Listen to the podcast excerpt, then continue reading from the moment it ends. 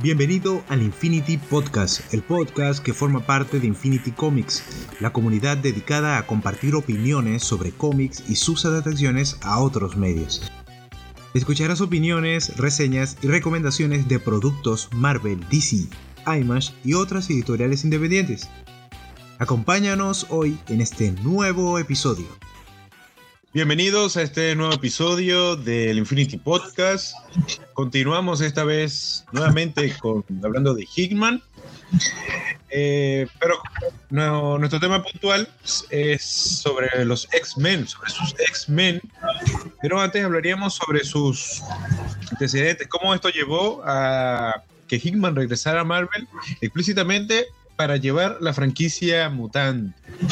Entonces hablamos primero de cómo iban las series de X-Men, que todos sabemos que bueno, no, estaba, no eran muy relevantes los X-Men, de hecho venía anteriormente una campaña editorial en la que los estaban como sublevando, apartando, queriendo darle protagonismo a los, a los inhumanos, algo que no funcionó,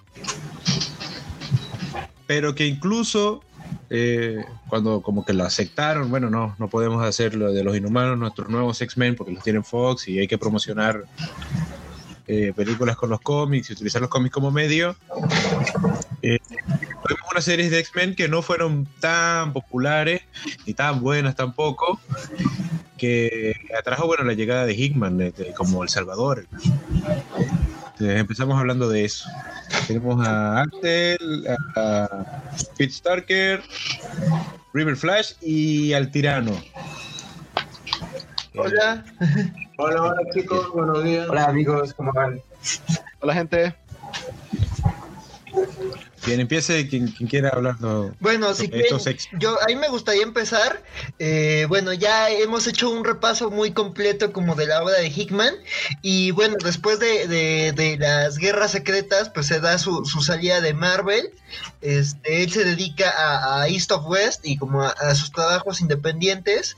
Pero a mí creo que, creo que llega en un buen momento. Creo que como dices, es importante hablar del momento en el que estaba tanto el autor como la franquicia porque la franquicia estaba en un muy mal momento, o sea, justo, o sea, hasta me encanta, digo, ya lo mencionaremos más adelante, pero me encanta cómo Hickman refiere ese periodo, porque justo por casi una década, eh, los X-Men fueron víctimas de cuánta tragedia se le ocurría a la editorial, y estuvimos el día M, las, las nieblas terrígenas, este, tuvimos este, una vacuna, creo. Dos décadas, dos décadas desde lo de Genosha.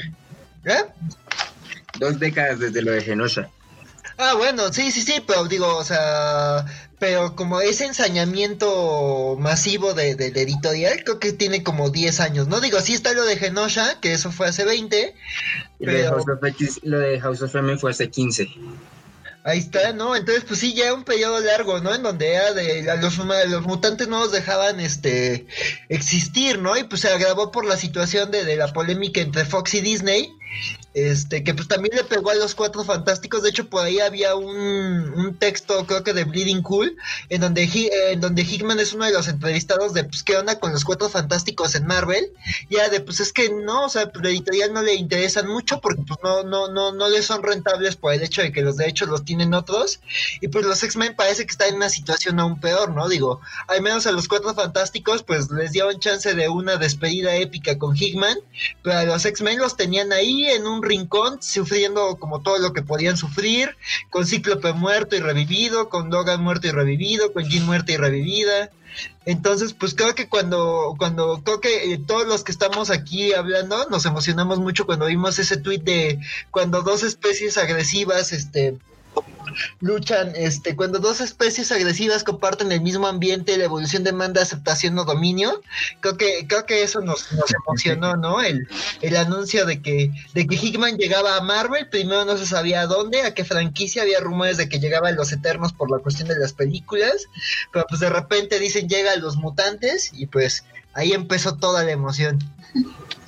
Sí, sí. sí también por lo menos comentar eh, lo que la narrativa que mueve y a los mutantes, cómo ha ido cambiando. Si analizamos los antecedentes de los X-Men, o sea, nacieron eh, como un ejemplo de lo mejor que puede dar la humanidad, o sea, eh, la idea de, hacer X-Men, que bueno, que los humanos en el fondo son lo mismo, somos todas personas y que la supervivencia de dependieron de Después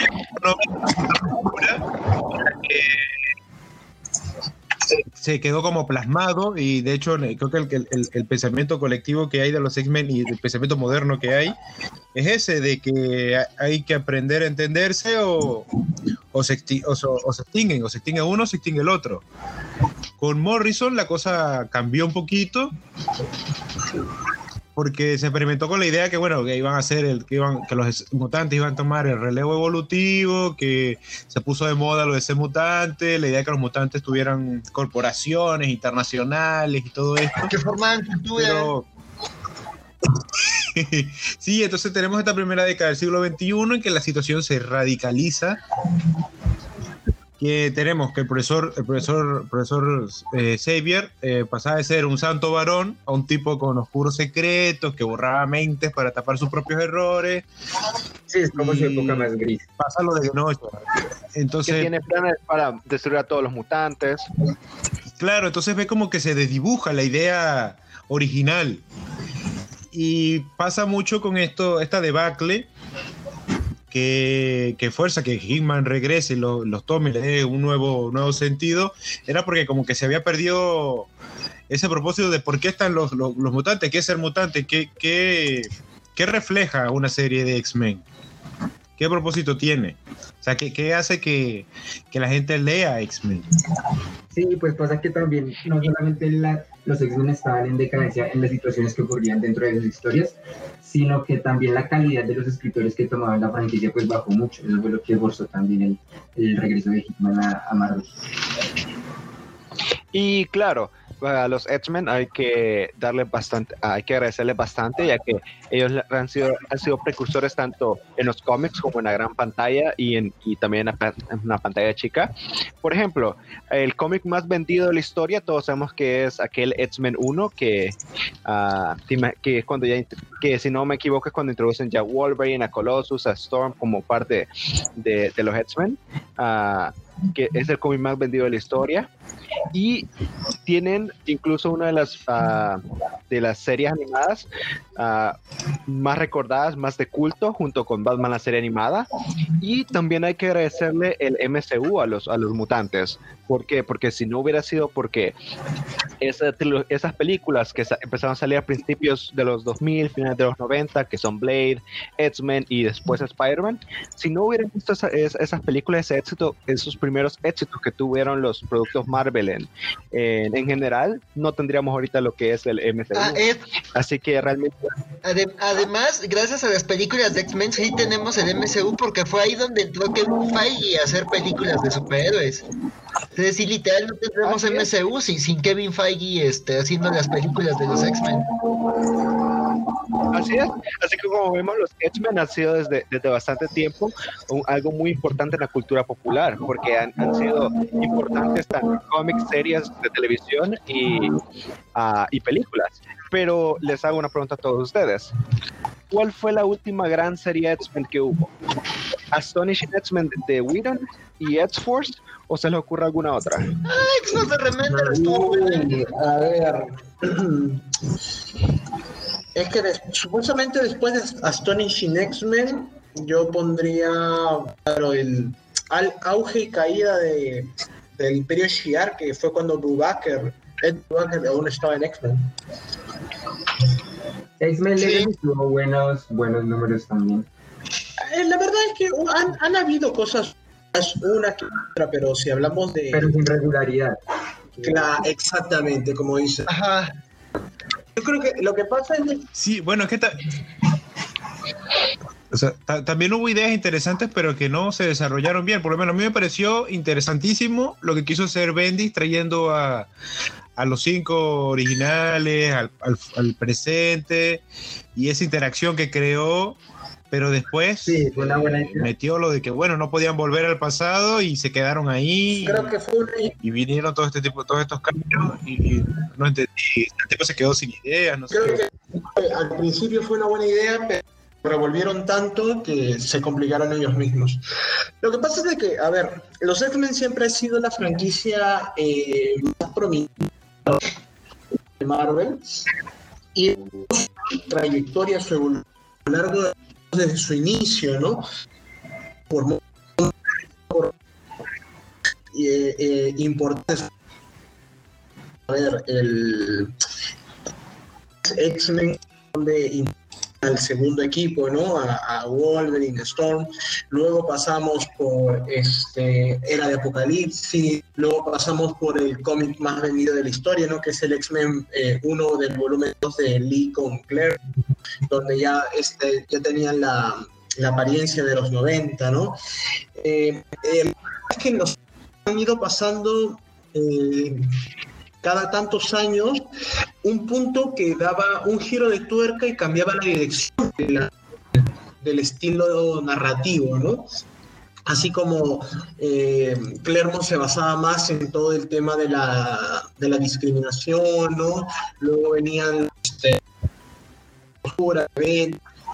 todos estos hilos que, que evolucionaban en bastante rimbombantes. Eh, la parte ya Astonishing X-Men que eh, muchos años después, ¿no?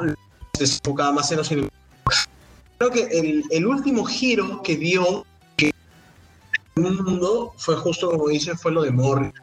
Cuando Morrison hace era de extinción y genera el, el genocidio de Genosha, la verdad es que eso es algo que dejó tan impactado a todo el mundo eh, y no, no sé cuántas ventas habrá tenido o cuál ha sido la recepción, que desde ese momento hasta ahora, eh, todo, al parecer todos los escritores iban más o menos eh, tirando por ese estilo, al menos sí. en, en los primeros años. La verdad es de que con Morrison hasta el 2010, 2012, la verdad es que los cómics de X-Men no están mal. No teníamos a, a Frank Baker. Teníamos toda la saga de Mesías que duró buenos años. ¿no? Exacto. Quiero Gillen, la saga de Utopía. Son, son, buenos escritores. Sí, ahora, ahora que recuerdo más que, que después de venía toda la saga de la Mesías que cerraba en Advenimiento, ¿no? En Second Coming. Y la verdad es que sí. hasta no, ahí... Y el regreso de Hop también está bueno, las cinco luces, el cisma. Hubo eh, momentos interesantes. Sí, sí pero o sea, creo yo que... No, perdón, que yo creo yo. Pero no creen que se alargó mucho ese concepto de lucha, de. Sí, que, que hay ideas en los X-Men que nacen y como que llegan a un callejón sin salida y entonces la historia de siempre se repetía una y otra vez, que eso me recuerda mucho al meme de, al meme de los Simpsons en el, en el, que se burlaban de los que, el que dice, bueno, discúlpame que o sea, todo te extingue, las nieblas terrenas te extingue, no sé qué cosa te extingue, otra cosa te extingue, bueno, querer claro, y creo yo de, espera, espera, que la decadencia comienza Sí, o sea, con X-Men. Claro, exacto, justo eso iba. Lo que pasa es de que, a ver, después de Morrison, luego viene el IAM y luego, luego vienen este, Endangered Species. Entonces, empezaron, eh, eh, las ventas empezaron a subir o se mantenían, pero es el estilo narrativo continuaba, siempre seguía siendo la extinción de los X-Men, la extinción de los X-Men cómo los X-Men se salvaban de, de, toda esta catástrofe ¿no? que, los, que los perseguía. Y la verdad es que todo llega a un punto porque hubieron buenas series, ¿no? O sea, volumen 3, un Cani este, un X-Men en ese entonces, volumen eh, 2, no me acuerdo, 3. Toca en fondo cuando hace Avengers vs. X-Men. Y la verdad, todo lo que habían evolucionado por Utopía y todo se va a garete. Sí. Luego, sí, desde ahí fue la, la decadencia. Exactamente. Ah, eso es lo que yo también quería tocar ese punto, que realmente todo empieza mal con Avengers vs. X-Men, ahí es donde cae donde empieza la decadencia. Claro, mucha gente empezó a ver otra vez a los X-Men por todo el, onda de Cyclops What's Right, eh, todo eso, de quién tenía razón en el conflicto, los Avengers y los X-Men, el cual terminó de forma bastante tonta en realidad eh, el conflicto de Avengers vs. X-Men. Y ya después, tú querías ver más de Cyclops uh, revolucionario, Cyclops terrorista y todo eso, pero realmente no, no recuerdo nada importante que haya hecho Bendis durante su etapa, en realidad, aparte de traer a los cinco. Us- ustedes, No. ustedes sí, creo que el- No, cuando sale All New X-Men, al comienzo, a Yersel, creo. eh, la verdad es que estuvo bonito la idea, ¿no? De, de querer juntarlos de nuevo, pero la, obviamente la evolución de los personajes se va por los tiros cuando ellos tratan de, de hacer su propia vida. En, en tres, justo lo de. mucho, la verdad. No, no hicieron muchas cosas ahí. Eh, X-Men volumen 4 fue terrible, fue, es el volumen creo olvidado, que que fue Tormenta, porque ya no estaba ni siquiera Wolverine, o sea, Tormenta y su grupo de chicas, la verdad es de que eh, no, no avanzaron en nada de la trama o no sé qué cosas relevantes. Creo que lo único que pasa es que Jubilee adopta a Shogo y ya. Ah, lo bueno es Shogo, la verdad. La, la cosa es Sí. Sí, yo creo que eso pasa precisamente porque no saben a dónde llegan los X-Men, porque no saben. La verdad ¿Qué es que yo creo que eh, Axel Alonso como editor, cuando contrata a White, eh, y eso es algo que luego Hickman empezó a revelar un poco, o la gente, o Bleeding Cool también estaba, y se decía bastante en de que eh, los X-Men en esta y en esta etapa ya venían a, a tratar de colocarlos como lo políticamente correcto. Entonces Axel Alonso contrata a, bueno, mantiene a, a, a John White en la avanzando la, la, la, ¿Franquicia? la franquicia como editor principal y la verdad es de que el, el, el sujeto solamente quería ver los cambios que él quería en la propia, en la propia editorial. Entonces, eh, estaba pasando más o menos un poco lo que, lo que estaba pasando con Didion DC.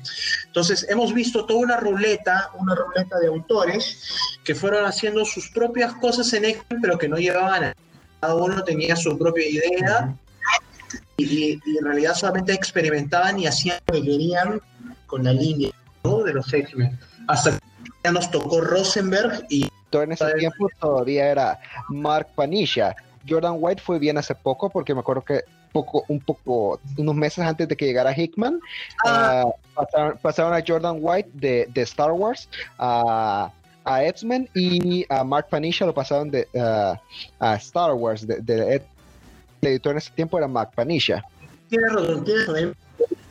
Y ahora ya sabemos cómo le está yendo a los cómics de Star Wars, aparte de Darth Vader. Eh, pero no, tienes razón. Este, el, problema fue, el problema fue ese, toda la ruleta de, de autores y que no había ningún room. Entonces, es que, a ver, cuando Cebulski llega, y tienes razón, y cambian a y cambian a Guay también quería poner sus ideas, pero por suerte ya había un dentro de, todo esto, ¿no?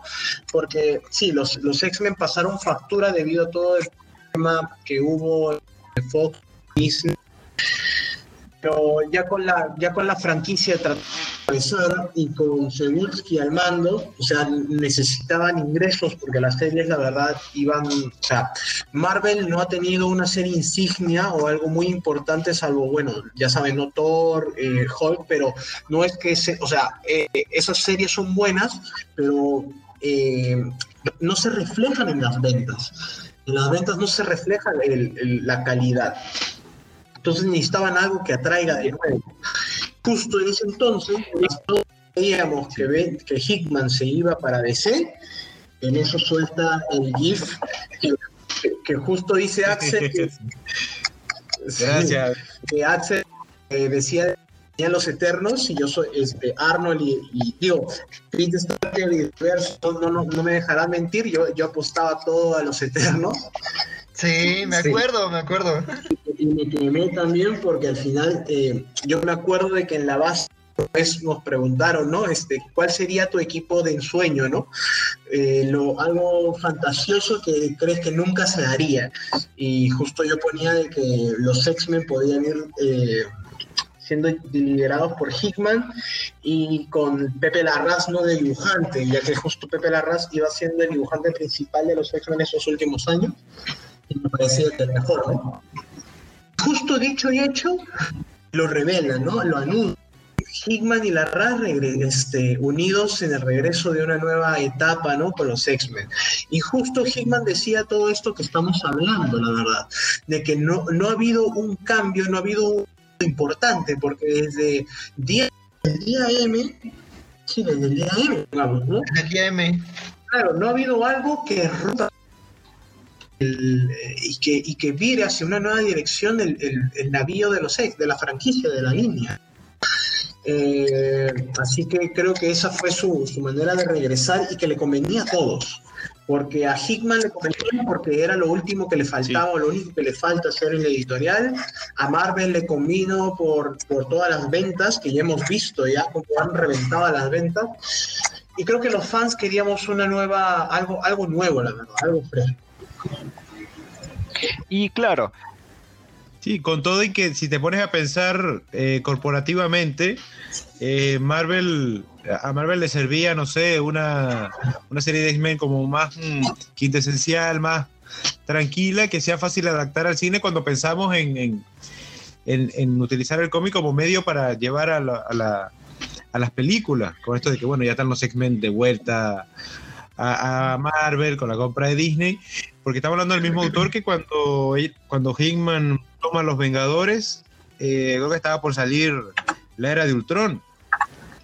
Y, hay y, como, y como hablábamos en el episodio anterior, eh, Hickman creó la Black Order y la Black Order termina, terminó asomándose en Infinity War. Entonces, eh, hay ideas que repercuten y Hickman, capaz, eh, algo de lo que aporte él ahora puede utilizarse en el futuro para, para los X-Men. ah, yo quiero tocar también un En el sentido de que está trayendo algo revolucionario, con, con todo y que, bueno, lo de una nación mutante ya lo hemos visto un par de veces, pero e- ese giro de tuerca que él, que él le ha puesto utilizando a, a Moira ha sido, ha sido Sí, el es boom. que en el último tiempo lo que Marvel había tratado de hacer con los mutantes era más bien como devolverlos a, a un status quo, regresando a la vida sus personajes insignias como Logan, como Cyclops, como Xavier, también lo, había- lo habían resucitado en Astonishing X-Men, y pues Jean Grey.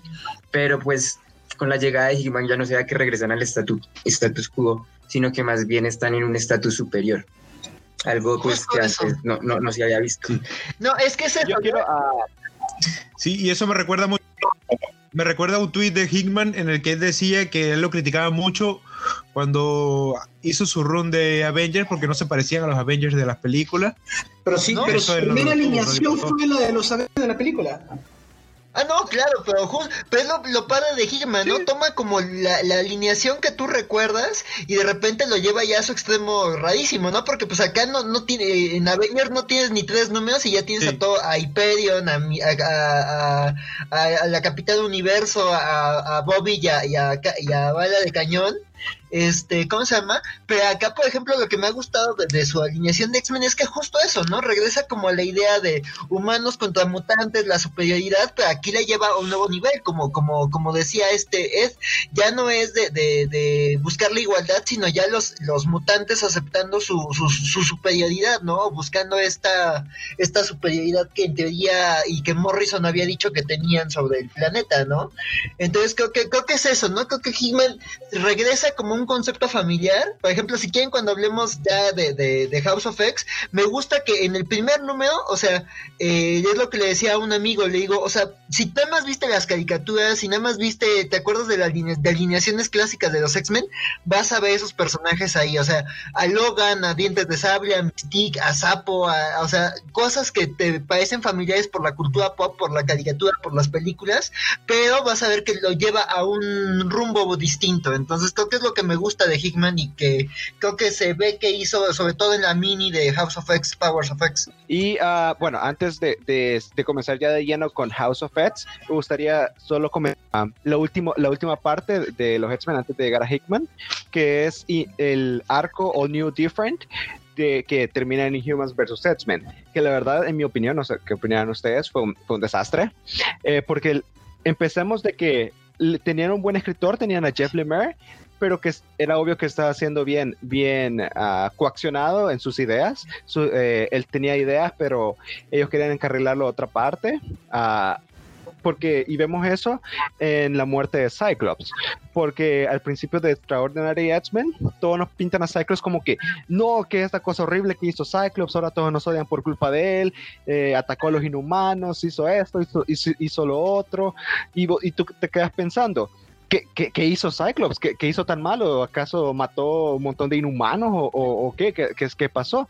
Y ya cuando llegamos a Death of X, nos damos cuenta que lo único que hizo fue destruir la niebla terrígena que está a punto de matar a los mutantes. Y tú te quedas como que, ¿qué, demonios? Por eso lo, está, lo han estado martir, eh, por eso le han estado haciendo el feo a Cyclops todo este tiempo por salvarles la vida a todos. O, sea, te, te, quedas de que no hubo ninguna idea clara y al final en Inhumans vs. X-Men se, vio porque termina todo como que en Medusa. Espera, ¿las nieves terrenas está a punto de matarlos a todos?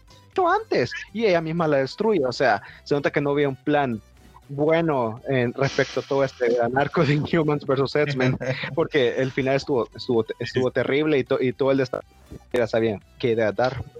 Sí, yo, yo quería mencionar algo, era que, bueno, eh, había mencionado que Hickman eh, retomaba este tema de la nación mutante, que no era algo que estábamos, que, que eh, nuevo, porque ya lo hemos ya lo hemos ya lo hemos visto antes, ya hemos visto esto también de que bueno, perseguidos y odiados. Pero bueno, He-Man siempre tiene esa forma de utilizar esas cosas, o sea, no, no repetir una fórmula ni nada, pero toma conceptos viejos y los lleva por otro lugar. Y un ejemplo de eso fácil, lo tenemos con los Cuatro Fantásticos, que lo tomó en el 570 y la terminó acabando con un futuro, creó una serie paralela de FF, Future Foundation, le dio un éxito de ventas notable y una relevancia que, que para ese entonces los Fantastic Four no tenían desde más de 10 años, no, no tenían esa relevancia. Y eso lo convertía en el, como en el, escritor eh, el necesario Salvador, el que tenía que, el que tenía que venir sí o sí, porque incluso en el primer episodio mencionamos un montón de nombres, a Fraction, a Brubaker, a, a gente que tiene talento y que ha sacado buenas historias con otros personajes, pero con los X-Men no se les daba. Sí, claro. Ese es el problema, porque los X-Men aún así no es que tuvieron tampoco cualquier este, escritor. Tenían los escritores que, que les fue dando Marvel y los que le quedaban. Y la verdad es que muchos se preguntaban, ¿qué hacer? ¿Qué podía salvar a los X-Men? Y todos decíamos, rayos, lo único que podría pasar sería que regrese Hickman. Y todos decían, si Hickman no salva a los X-Men, no hay esperanza. Porque la verdad es que hasta incluso Claremont regresó, no obviamente con unos especiales, pero fueron terribles. Entonces, si ni toda siquiera. la esperanza ya en Hickman. Sí, en realidad toda la esperanza así en Hickman, pero la gente no lo veía, o sea, no lo veía hasta que en eso se, se dio el milagro, ¿no? Y la verdad es que sí.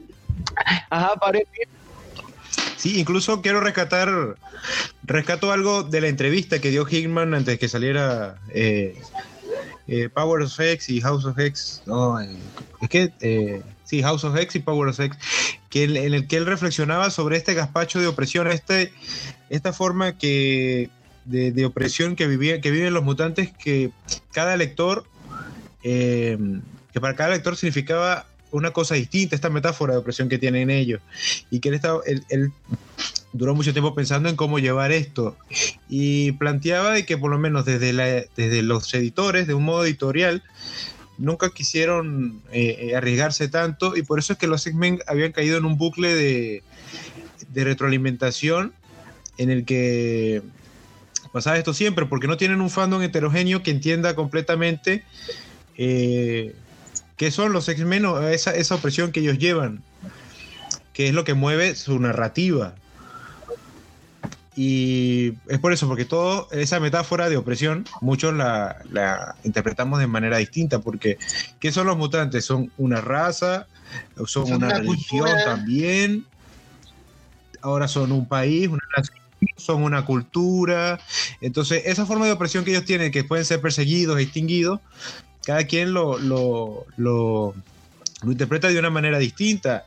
Por eso que eh, las series de X-Men, por lo menos en la, en, la modernidad reciente, eh, tienen mucho fandom LGBTQ porque se ven representados ahí como los diferentes, los odiados. Tenemos otras formas de, relacionarnos, de, hacer, de, de vivir y nos juzgan, entonces se, se, se reflejan en los X-Men, encuentran en los X-Men como su, su, su, interpretación en comiquera, pero va mucho más allá. Y Hitman lo, lo, planteaba en la entrevista que le habían hecho ante los X-Men y, y él, dijo que duró mucho tiempo reflexionando, pensando en cómo iba a llevar esto.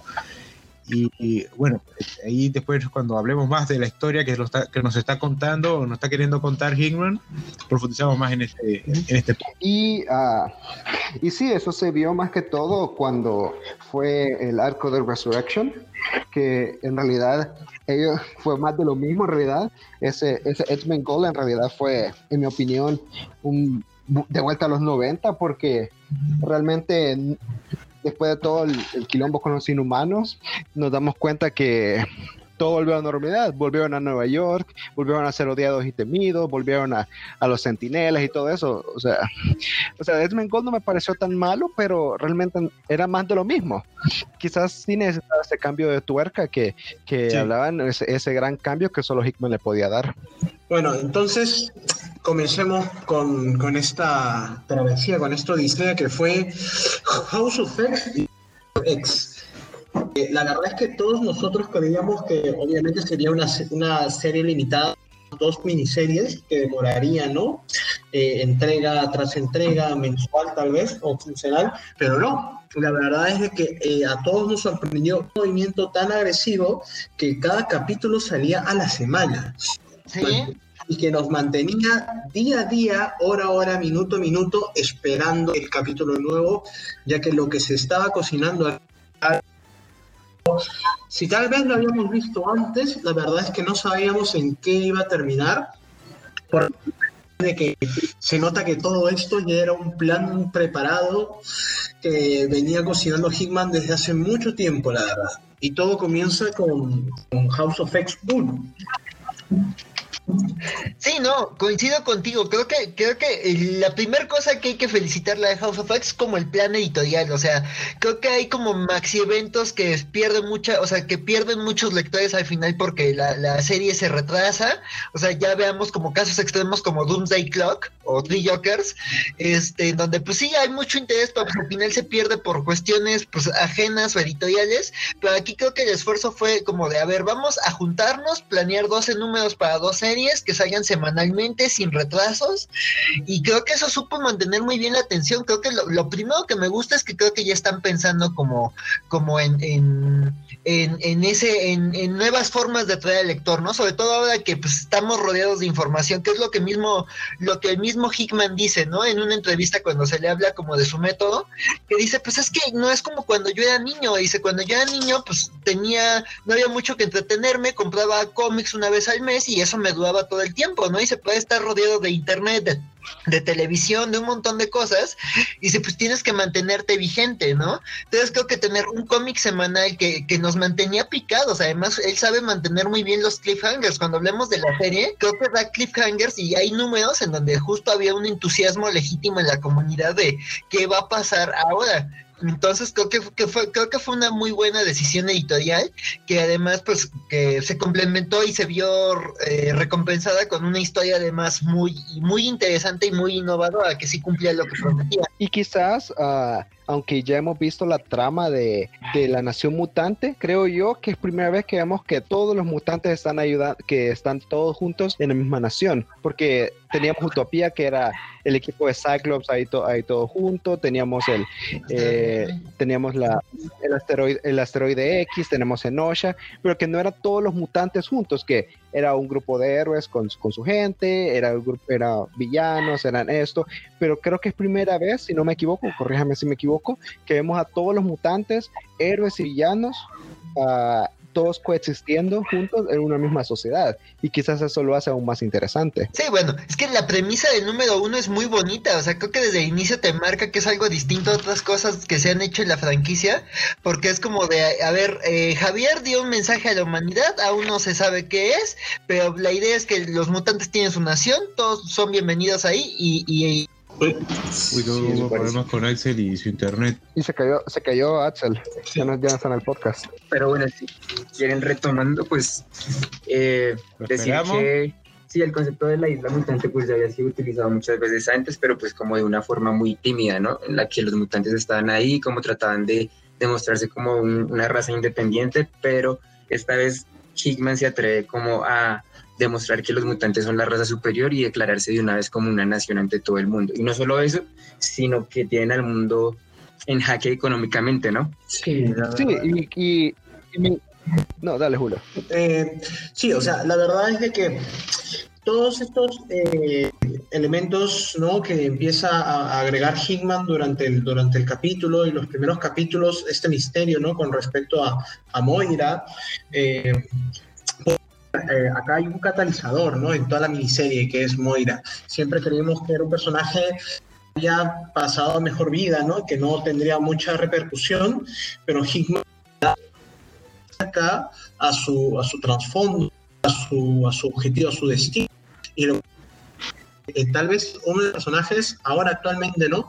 Más importantes de toda la historia, porque al parecer, ¿no? Por lo que nos trata de mostrar en su, en su primera eh, en su primera vista, ¿no? En, en todo, es que todo esto era un plan ya, ya, ya, ya hecho ya entre los tres, ¿no? Entre Moira, Eric, eh, Charles, y, y que, no sé, estaban esperando el momento adecuado que se diera para, para ponerlo en marcha. Y, y la verdad es que Hickman empieza a, a colocar algo que fui viendo durante todas la, las dos miniseries, ¿no? O, o la, toda la serie limitada, que empieza a dejar detalles y cosas que uno luego puede tomar, ¿no? Para, para retomar y que se han estado retomando en Now Effects. Sí, eh, básicamente la, la cosa empieza con, con esta revelación de, de Moira saliendo de, de, la, de, como una mutante que es capaz de reencarnarse en sí misma, recordando todas sus vidas anteriores. Y que lo que estamos mirando es que ella está rompiendo sus reglas, está de, de no interferir, de no contar nada, rompió sus propias reglas y habló con, con Charles Xavier y nos trajo Pero es interesante también el mirando. hecho que nos dice que todo lo que ella intentó a lo largo de todas las vidas que había tenido, las nueve vidas anteriores, que todo lo que hizo fracasó. Eh, al principio quería curar a los mutantes, luego quería salvarlos, pero que ella veía que, que hacía, hiciera lo que hiciera, los mutantes iban a, iban a terminar muriendo, lo cual nos dice, y realmente Hickman nos los ha tirado en, en la cara de- desde, el, desde House of X y Powers of X, que todo esto de la utopía mutante va a salir mal en cualquier momento, porque tantas cosas que... Ah, dale. Es- No, no, exacto, exacto. Incluso que sabemos que Hickman le gustan las historias de tamaño colosal, de que algo va a pasar, algo grandísimo va a pasar, que va a quedar todo mal y, y, y lo que estamos esperando, porque ya conocemos, ya a estas alturas conocemos cómo es Hickman y sabemos que algo, algo, algo no, no está muy, muy bien. Porque incluso mientras vas leyendo, sabes que hay como algo turbio, hay algo de más ahí que no, que no sabemos, pero que estamos esperando que cuando se revele o cuando pase, se va, se va a armar la gorda, como, como que dice. Y, pero quizás uno de los momentos más ah, geniales de, de House of X y Powers of X es cuando van a atacar a Orkis, que tienen el equipo de mutantes y vamos viendo como poco a poco van, van muriendo uno a uno, ah, pero al, al final logran su objetivo. O sea, en ese momento tú, tú sabes de que algo, de que todavía no han revelado lo, lo de la resurrección, pero sabes que, que no pueden simplemente morir porque ya lo hemos visto en las series, en las próximas series que están ahí, pero viendo poco a poco cómo ellos mueren, te, da, te, da la te da una gran impresión, te deja, te deja en shock ah, de, de ver cómo poco a poco van, cayendo los X-Men de forma heroica, porque todos caen de forma heroica, pero que al final cumplen su objetivo. Y, y, y queda con ganas de más porque quiere ver cómo resuelven eso. Aunque bueno, en realidad, en realidad no cumplen tanto su objetivo, pues ellos creen que sí, porque en ese momento eh, su objetivo era destruir el molde madre, que es lo que crea a Nimrod, que es el sentinela que, definitivo que vemos en, Power of X, ¿no? Que está dominando a todo el mundo en el año 100. Pero luego en la serie, en X-Men, vemos, creo que es en el número 5 o 6, que Raven se da cuenta de que en realidad lo único que han hecho es retrasar ese, esa creación de Nimrod. Sí, porque la verdad es que creo que eh, esto, esto lo vemos en la vida, en la vida 6, si no mal no recuerdo. Es de que Moira ha todo esto y creo que mm, están retrasando para ir cambiando cositas, ¿no? Para hacer pequeños, pequeños para no tener que llegar al final, ¿no? Eh, lo que sí yo puedo rescatar, a ver, el personaje mm, nuevo que más me gustó fue Rasputin o Rasputin, como quieras decirlo. ¿no? Me parece que es un personaje que me encantó tanto, que, fue tan bien creado y que llamó la atención, que me parece un poco triste que, haya quedado como quedó, pues, ¿no? Así relegada a un personaje que, ya está. Fue para la miniserie y listo. Eh, también a Charles, ya, ya vamos y todo esta, todos estos capítulos del podcast hemos ido hablando de cómo eh, el narrativo de He-Man ha ido siendo una especie de, de, bola de nieve, ¿no? Y hemos visto todos los elementos ahí. Sí, que incluso recupera conceptos acá, porque vemos lo de las pastillas, este... sectas religiosas, la tecnología, Sí. A lo eh, ahora en Next vemos al, a este tal eh, hace Hitman, su tal alfabeto con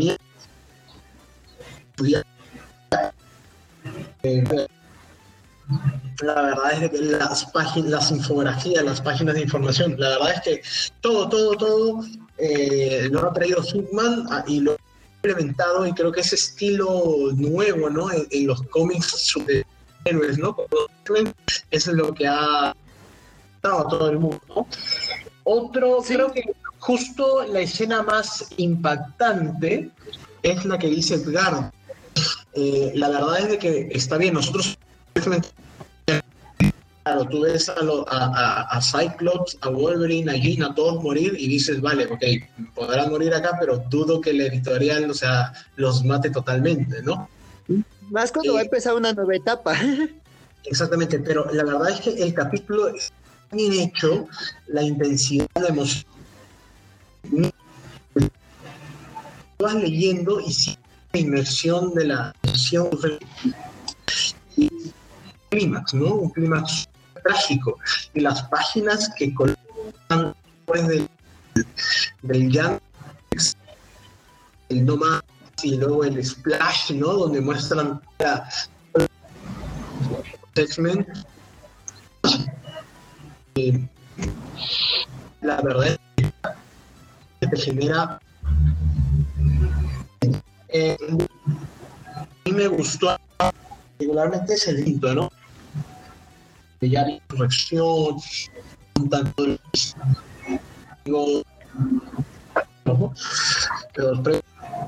y, y fundan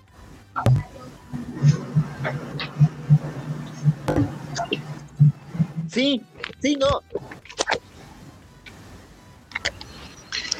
Yo resalto, yo resalto por lo menos de esta serie la escena de cuando revive Jean Grey Cyclops, que eh, Tormenta los recibe como la sacerdotisa y le pregunte cuál es tu nombre, eh, qué eres, que es, eh, es bastante eh, espeluznante. O sea, me chocó a mí porque vi como que ya va, aquí hay algo muy, muy extraño. Esto es como un, ¿Qué pasa con los X-Men? Sí, es bastante turbio y, te hace pensar que, bueno, hay cosas que, que, que en un sentido moral no está como muy bien lo que se está haciendo, por lo menos el tema de las resurrecciones, que tiene muchas, muchas aristas. Sí, además que es también justamente en ese número, en el 5, que eh, Sayers decide abrir la isla de Krakoa para absolutamente todos los mutantes, incluyendo a Mr. C, Mr. Sinister, Exodus y Apocalypse. Sí, no, pero creo que ese número es como un punto de inflexión, ¿no? Es cuando dices, a ver, tu brújula moral, ¿dónde está, no? Porque justo ves acá el plan secta de los mutantes, ves a, a, lo, a los villanos llegar, pero es lo que me gusta, o sea, creo que se establece un, un buen mundo y, y, es lo que muestra que Javier estaba hablando en serio, él está construyendo un refugio para los sí. mutantes, sin importar uh -huh. filiaciones e historia.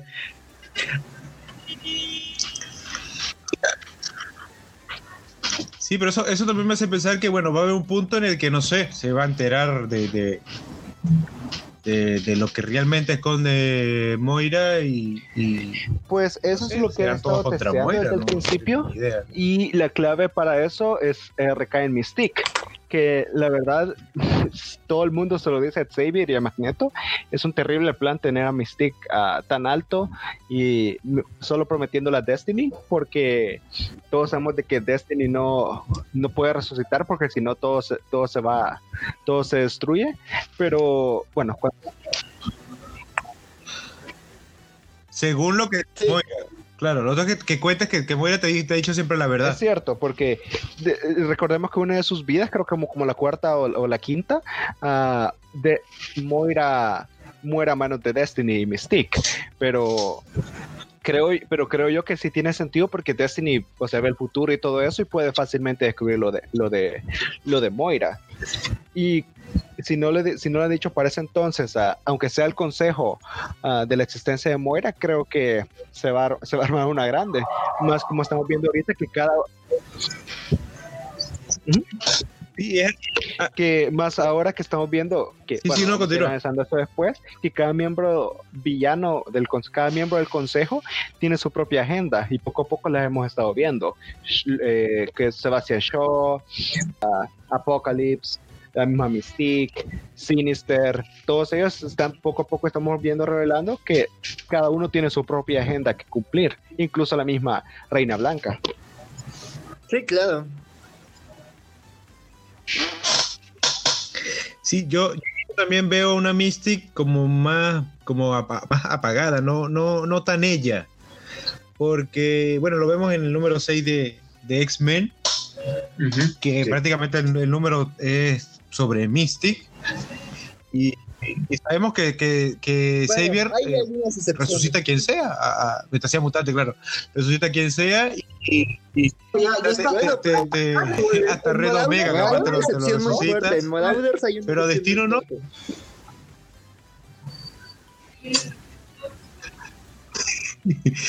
Entonces, y entonces viene Raven y ve que, y ajá, y, y, mi novia, ¿qué pasa, con, qué, pasa conmigo? Y, Destiny, y, o sea, son como excusas, excusas, y por lo menos conociendo a Mystique, eh, si fuera la Mystique de Vaughan o la de Claremont, eh, sí, eso sí. Ah, no, sí. yo hubiese caído a, los tiros hace rato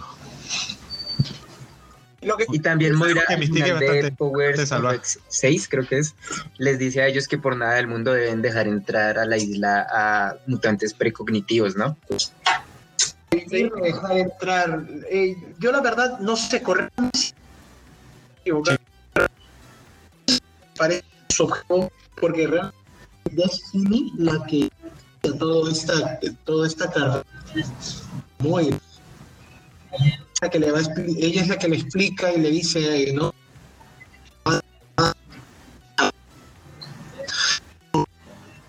Moira no quiere a Destiny porque su, ella, esta es su última vida, ¿no? ¿Sí? Y esta es su última vida, no sé, tal vez tenga miedo, así como es algo normal, creo, en el ser humano, ¿no? El, el, el, el saber el destino, el futuro, eh, y tener el miedo a la muerte o, tener el miedo de cómo es que va a terminar el mundo. Entonces, ustedes ya saben, ¿no? Las crisis existenciales, no sé, tal vez es por eso Moira no quiere eh, saber cómo va a terminar la temporal y, por eso no quiere que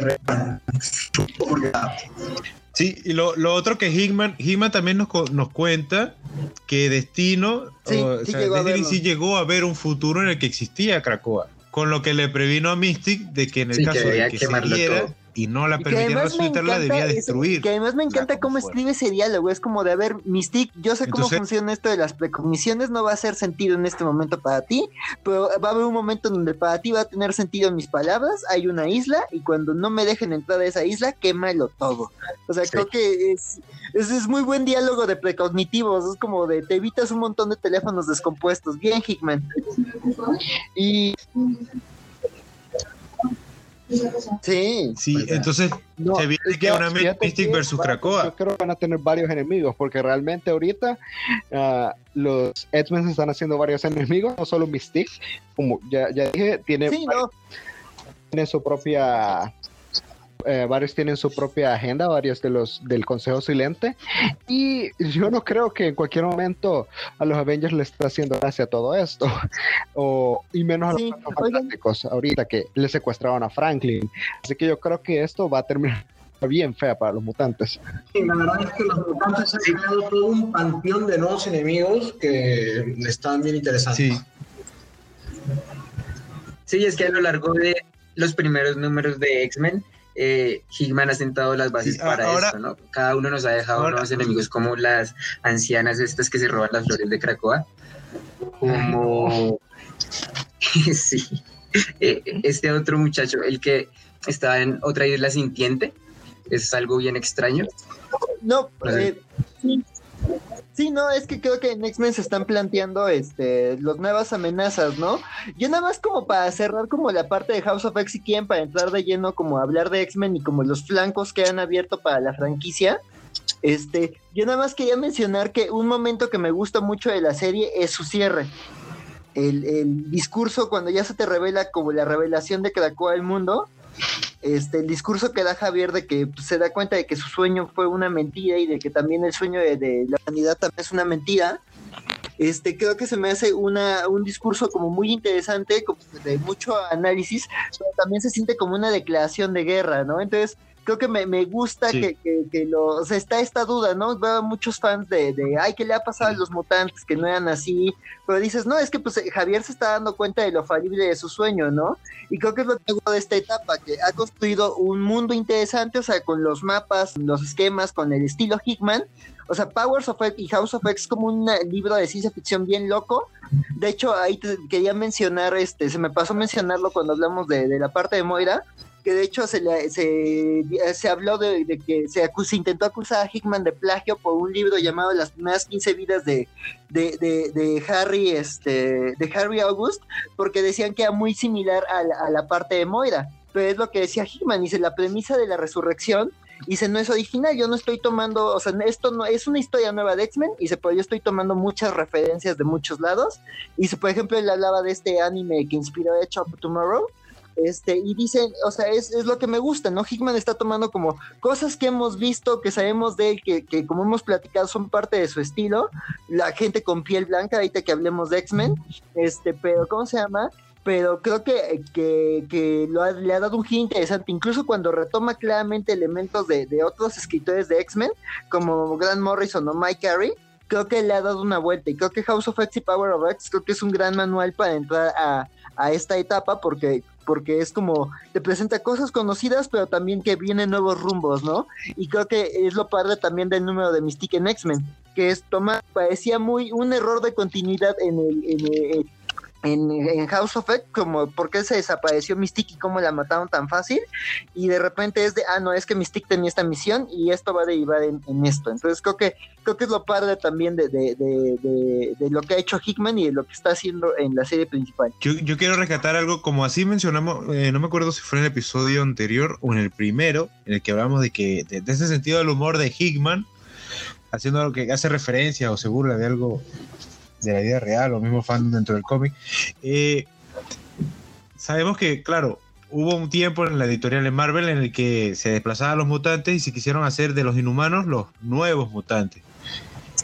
Y estos mutantes de He-Man en, en, en, esta, esta doble serie, si te pones a ver, se volvieron inhumanos porque son una raza que ahora vive en un lugar apartado y recóndito en el que el resto de la humanidad tiene prohibido entrar son reclusivos, se consideran una raza distinta, superiores, y tienen como un culto, y, si te pones a ver, se, volvieron inhumanos. se volvieron, no, no se comportan como los inhumanos. No lo había notado. Sí.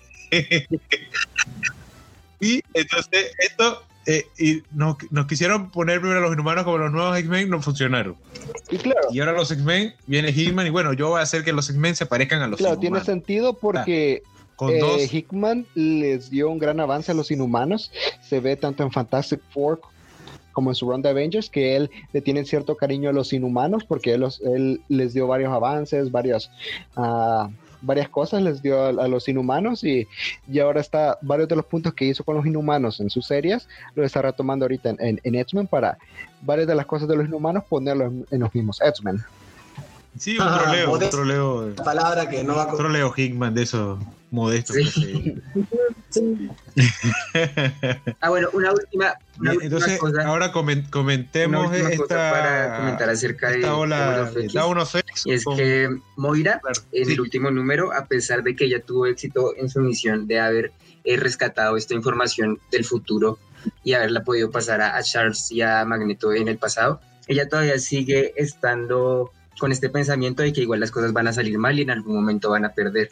Y es ahí que Charles y Magneto son los que le dan la esperanza a ella de decir que las cosas esta vez van a salir bien porque ellos están juntos. Y otra cosa uh, bastante interesante, ahora que me acuerdas, varias que Hickman rescató varios personajes que ya estaban cayendo de nuevo en lo villano o en el olvido. Por ejemplo, los dos claros casos son Emma Frost, que desde Death of X la estaban poniendo como la, como la villana principal de los X-Men. Lo bueno es que se logró rescatar y ya, ya volvió al papel anterior porque realmente no, a mí no me gustaba mucho Emma Frost como villana y Magneto que después de todo lo que ha pasado en los últimos años, las series de Boone, eh, la estaban volviendo a poner como villano nuevamente. Lo bueno es que fue rescatado por Hickman a tiempo y otra vez vuelve a ser ese antihéroe, ese, o como, como, como quieran mencionar ahorita Magneto. Eh, pero varias de las cosas que, iban, que ya iban bien. Mm, mal en, en, en la franquicia X-Men, ya con Rosenberg o con los otros escritores, él las fue rescatando a ponerlo en un punto bueno y otros personajes que tenían un desarrollo ya establecido, él no los ha tocado porque eran desarrollos que le gustaban o que le gustaban al público. Ah, bueno, eso, que si a Hickman le gusta un personaje, lo vamos a ver, ¿no? El Hickman es muy claro, o sea, dice, si algo me gusta, no importa que nadie se acuerde de él, van a regresar. Que además algo que me gusta del protocolo de resurrección es que abre eso, ¿no? De, ¿te gustaba algún personaje X-Men del pasado? Ah, pues tráelo a tu etapa. Y creo que ahorita que hablemos de ya de Down of X, creo que es lo que han hecho muchos escritores, ¿no? Con la excusa de la resurrección es como de, ah, regresó tal hermano Braddock, regresó Pyro, regresó este, ah, ¿te acordabas de Banshee? Ah, pues ahí está. Entonces es como de, ah, pues sí, qué bueno, ¿no? Pues también eso, vamos a regresar a los X-Men trayéndolos a un contexto nuevo, ¿no? Lo que pasa es que ha hecho una movida, una movida narrativa muy inteligente, la verdad, para su, para su etapa, porque muchos dicen, ¿no? Los, los, los escritores tienen que trabajar con lo que queda, ¿no? Con los personajes vivos, para desarrollar sus tramas. Entonces, Hickman lo que hace en Hawksbox es eh, crear esta mecánica de la resolución para que pueda eh, ingresar o meter cualquier personaje que desee para su trama, su, historia, ¿no? Eh, por eso no solamente un cambio de 180, ¿no? no solamente viró todo hacia una nueva dirección, sino que trajo un elemento que permite Permite eh, a cualquier lo que desee con quienes desee. Eh, sí, la, ahora vamos a ir viendo cómo en Down X mismo, ¿no? El nuevo cuento, o, creo que fueron los, los otros, eh, que Hitman en realidad cuando genera el Down X en, una gran y su, eh, ¿no? Fichas con las caras de todos los personajes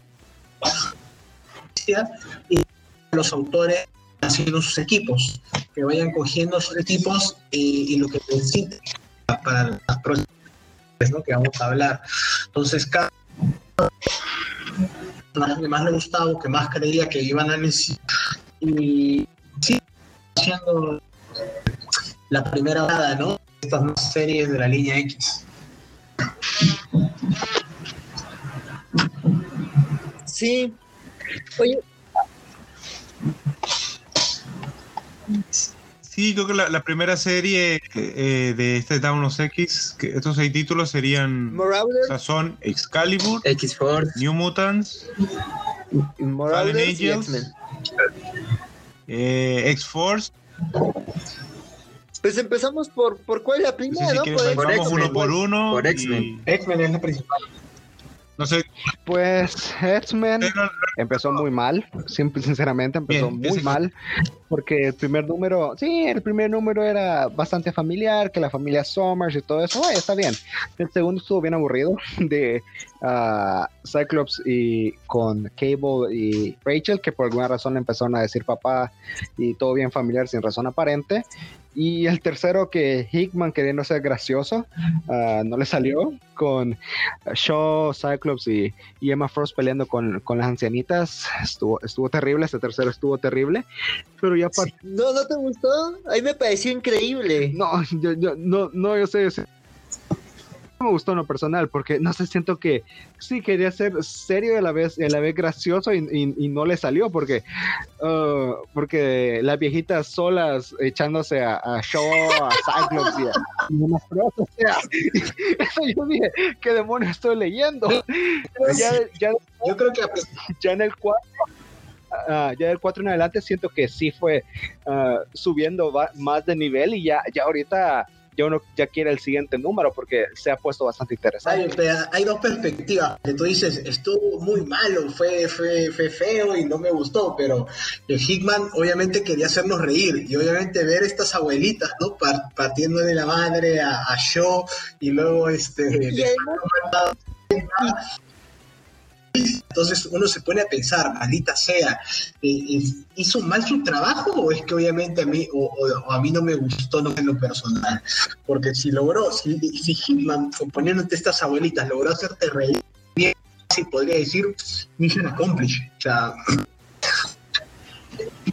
no, no, yo lo que yo lo que veo es que con esas viejitas quería triggerear. O sea, primero sí es un chiste local porque el, o sea, por lo que vi están basadas en las Golden Girls. Y si no viste esa serie, pues como que ahí te, se perdió la referencia, ¿no? Que es una serie de unas viejitas gringas. Yo no la conozco. Pero además, a mí se me hizo un concepto bien padre. O sea, a, o sea, a mí hay unos villanos que me gustan mucho y ahorita los voy a mencionar después, que es este el, segundo Hellfire Club, el que es Homines Virendi, que son estos niños porque me gusta como esta idea del choque de generaciones, ¿no? Como estos niños ricos buscando arrebatarle a los mutantes su derecho sobre el planeta. Pero aquí Omines Virendi es como estas señoras que vieron que todo se perdió y que de repente dicen, no, ahora queremos venganza. O sea, usaron nuestro trabajo para enriquecerse, para envenenar el planeta. Ah, queremos matarlos a todos y restaurar el planeta. Todo está perdido esa perspectiva me gustó, además de que justo como, como dice este Jäger, este, sí tiene su humor, su humor Hickman medio raro, porque me encanta que hasta en las páginas blancas es como de Agnes, es amiga de tal, tal, es amiga de tal, tal, este, odia a todas. Y hasta se ven sus diálogos, todos tienen personalidades muy distintas. Y además creo que sí es un villano que promete, porque con esto de que Krakow es una isla viviente, pues unas biólogas que pueden manipularlo todo y que justo también apartan, atacan esta parte económica que está trabajando Javier con sus empresas, se me hizo interesante. Y además, como anécdota, mi, mi novia está muy metida como en la horticultura y, en sembrar plantas y en tener huertas urbanas. Y entonces yo de cariño le digo horticultura porque, y como tiene amigas viejitas que le enseñan eso, entonces le digo que son horticultura. pero fíjate que uh, Uh, bueno, en lo personal a mí sí no me gustó, no tanto porque fuera de risa, porque te pongo un ejemplo ahorita, en el New Mutants que literalmente Hickman termina el arco de, de en los Sheard con los New Mutants, literalmente con una con un cómic de resumen, con Sunspot contándote todo, todo lo que lo que pasó al final. O sea, eso, eso, fue bien a climático, pero me mató de la risa porque me encanta la cómo Hickman maneja Sunspot y a, Cannonball. O sea, ese episodio era de risa como decirte, ah, mira, terminé el arco solo resumiendo. A mí me encantó eso, pero no sé, a mí no, no me dio mucho lo de las señoras porque no sé, no, no leí la gracia, o sea, sí entiendo lo de uh, lo de las, las, chicas de oro, las señoras de oro, porque no, por Teen Titans, Teen Titans Go, para ser sincero. Ahí es donde hay de ellas. bueno, amo de la referencia. la, la referencia de ahí. Pero no sé, a mí, no me gustó. No que solo porque haya sido gracioso, porque me encantó esa parte de Sunspot, pero a mí, no, a mí no me gustó mucho. Pero si a usted le gustó, está bien, solo, solo mi opinión. Creo que es un concepto prometedor. O sea, no voy a decir que es mi cosa favorita de la vida, pero promete. Creo que, creo que a mí lo que me, está interesando de, esta etapa de X-Men, y no sé cómo lo ven ustedes, yo creo que se siente como semillas, así como, como las de Krakoa. Cada número es como una semilla de planteamientos de cosas, ¿no? Porque prácticamente todos han sido números autocontenidos, salvo el 8 y el 9. exacto. Este, entonces es como de, eh, son como los puntos a seguir, ¿no? Es como el manual de instrucciones para irle entrando. Quizás a lo mejor cambie esta dinámica después de, de, de of Swords, porque, o sea, digo, a lo mejor ahí es como de, vamos a plantear aquí tramas, eh, las desarrollen otras series, pero a lo mejor ya después de X of Swords ya hay más continuidad, y si no me sigue gustando como este enfoque de ir resolviendo poquito a poquito puntos, me, me desespera que, que eh, hay un número que odié, que es el, que sigue de horticultura, el de Laura, este, Zink y Darwin, porque me dejó en un suspenso terrible. O sea, ese número me puso. Oh, sí, un capítulo ahorita de lo que va el volumen. ¿Cuál, cuál? Lo odié, o sea, ¿cómo le haces eso a Laurita? Y después leo ah. X-Force 9, en donde ve a Logan con la familia y es como de Laurita, no. no, no, ah. Y no, no, el 5 era el 5. El 4 era el de. El 5, El 4 era el de Mac. Pero, eso son. pero sé que lo va a resolver, sé que lo va a resolver. Son planteamientos, son semillas. ¿Saben algo? Mi favorito de X-Men, aparte del 6, porque el 6 estuvo magnífico, el 6 de, de Mystique. Ah, sí. Ese estuvo magnífico, pero aparte de ese, mi favorito ha sido, no creo que es el 9 o el, o el, 8, no me acuerdo, que es cuando la hermana de, de Cannonball tiene su ritual para el 7. El 7. Crucible es hermoso ese, ritual, me encantó. Porque Y tiene una dinámica muy chévere porque explica cómo es el, el ritual. Y también eh, este, Nightcrawler y, y Cyclops discuten acerca como de la cuestión religiosa y moral de, de, de todo el asunto. Es muy chévere. Sí, y me encantó el hecho de que yo siempre tuve que una pregunta que, que no me la había hecho, pero qué bueno que la contestaran. ¿Qué pasa con todos esos mutantes que todavía están sin poderes gracias a, por... que después de, que volvieron los poderes no les volvieron a todos, o sea, simplemente eh, varias gente empezó a tener Gen X, pero no necesariamente a todos. X volvieron a tenerlo. Y, es bueno que aquí explicara más o menos cómo es el ritual para volverlos a, a atraer, que en realidad sí tienen el gen X, pero está dormido por lo mismo de, de Wanda y que solo mediante resurrección lo, lo podían volver a tener. Sí, también aclara esta cuestión de que como ellos tienen pues el poder de ser resucitados, eh, quiénes pueden ser resucitados y en qué circunstancias, ¿no? Entonces se ve claramente que hay unas reglas que hay que cumplir y unos requisitos y pues seguir este ritual que se llama el crisol, solamente para aquellos que perdieron sus poderes eh, eh, por, por esto de, de Wanda. Sí, no, creo que, que, se además ese número me gusta que hasta explica cosas, ¿no? Que por ejemplo en la sociedad mutante está mal visto el suicidio, este, que, Kurt, como esta, este, este cambio de religiosidad, ¿no? Que tuvo, que creo que se cuestionaba mucho desde, desde House of X, desde esto, desde este número de, la incursión en la base de Orkis, que era como de cómo Kurt, que es como el, más este religioso, estaría de acuerdo como en algo que lo privaría más allá, o que cómo piensa el del alma y dice, no, no, pues Hickman pensó en un número para eso, ¿no? Ya Kurt tiene el objetivo de crear la religión mutante y pues a ver si también eso tiene algo que ver con su asmas mutantes. Sí, justo al final de ese número le, le dice a, Cyclops, creo que debemos crear una religión. Sí, no, a ver con qué nos sale Hickman en la religión mutante. Sí, no sé, algo más que quieran mencionar de, de X-Men. Bueno, yo lo último que quería mencionar es que el último número me, me, me, ha gustado que también Hickman regresó como a la parte cósmica.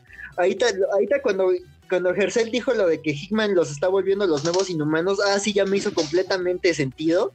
O sea, sí, ya cuando ves esos números dices, en verdad Hickman hizo a los X-Men sus nuevos inhumanos. Y además me gusta que los, los, los X-Men los sientes en su momento como más de poderosos además, ¿no? Porque creo que, creo que el estatus en el que quedó Brew y su, y, su filiación con los mutantes me, pareció muy interesante. Que además, ¿qué no Bru estaba con, con, con T'Challa en Wakanda? Eso sí me he perdido. Nah, no te preocupes, sigue ahí. Ya sabes, es el síndrome Wolverine, está en mil lugares al mismo tiempo. Wolverine, wow, bien, bien, bien Sí, lo, y, ¿Por qué, por qué y algo que, también es curioso porque vemos a, a, Tormenta y Tormenta también está en Black Panther. Y Chala, capaz ha tenido 10 eh, esposas distintas y no se ha dado cuenta. Porque, mm, a ver, porque se la matan, revive y, y se siempre me contaba de que algo que, y, también creo que lo ha contado en el podcast, algo que le gustaba de, de, de Claremont y que algo que hacía famoso a Claremont era de que durante las historias de los X-Men, ¿no? Antiguamente, siempre habían eh, cosas, ¿no? Eh, cabos sueltos que llevaban a otras, a otras historias, a otras líneas. Y creo que durante todo esto, este volumen de X-Men ha sido más bien una presentación de los nuevos personajes, nuevos enemigos, las situaciones que se van a dar. Yo creo que Hitman está utilizando el volumen eh, como una antesala, como una introducción de algo que va a venir mucho después, que supongo yo, supongo será.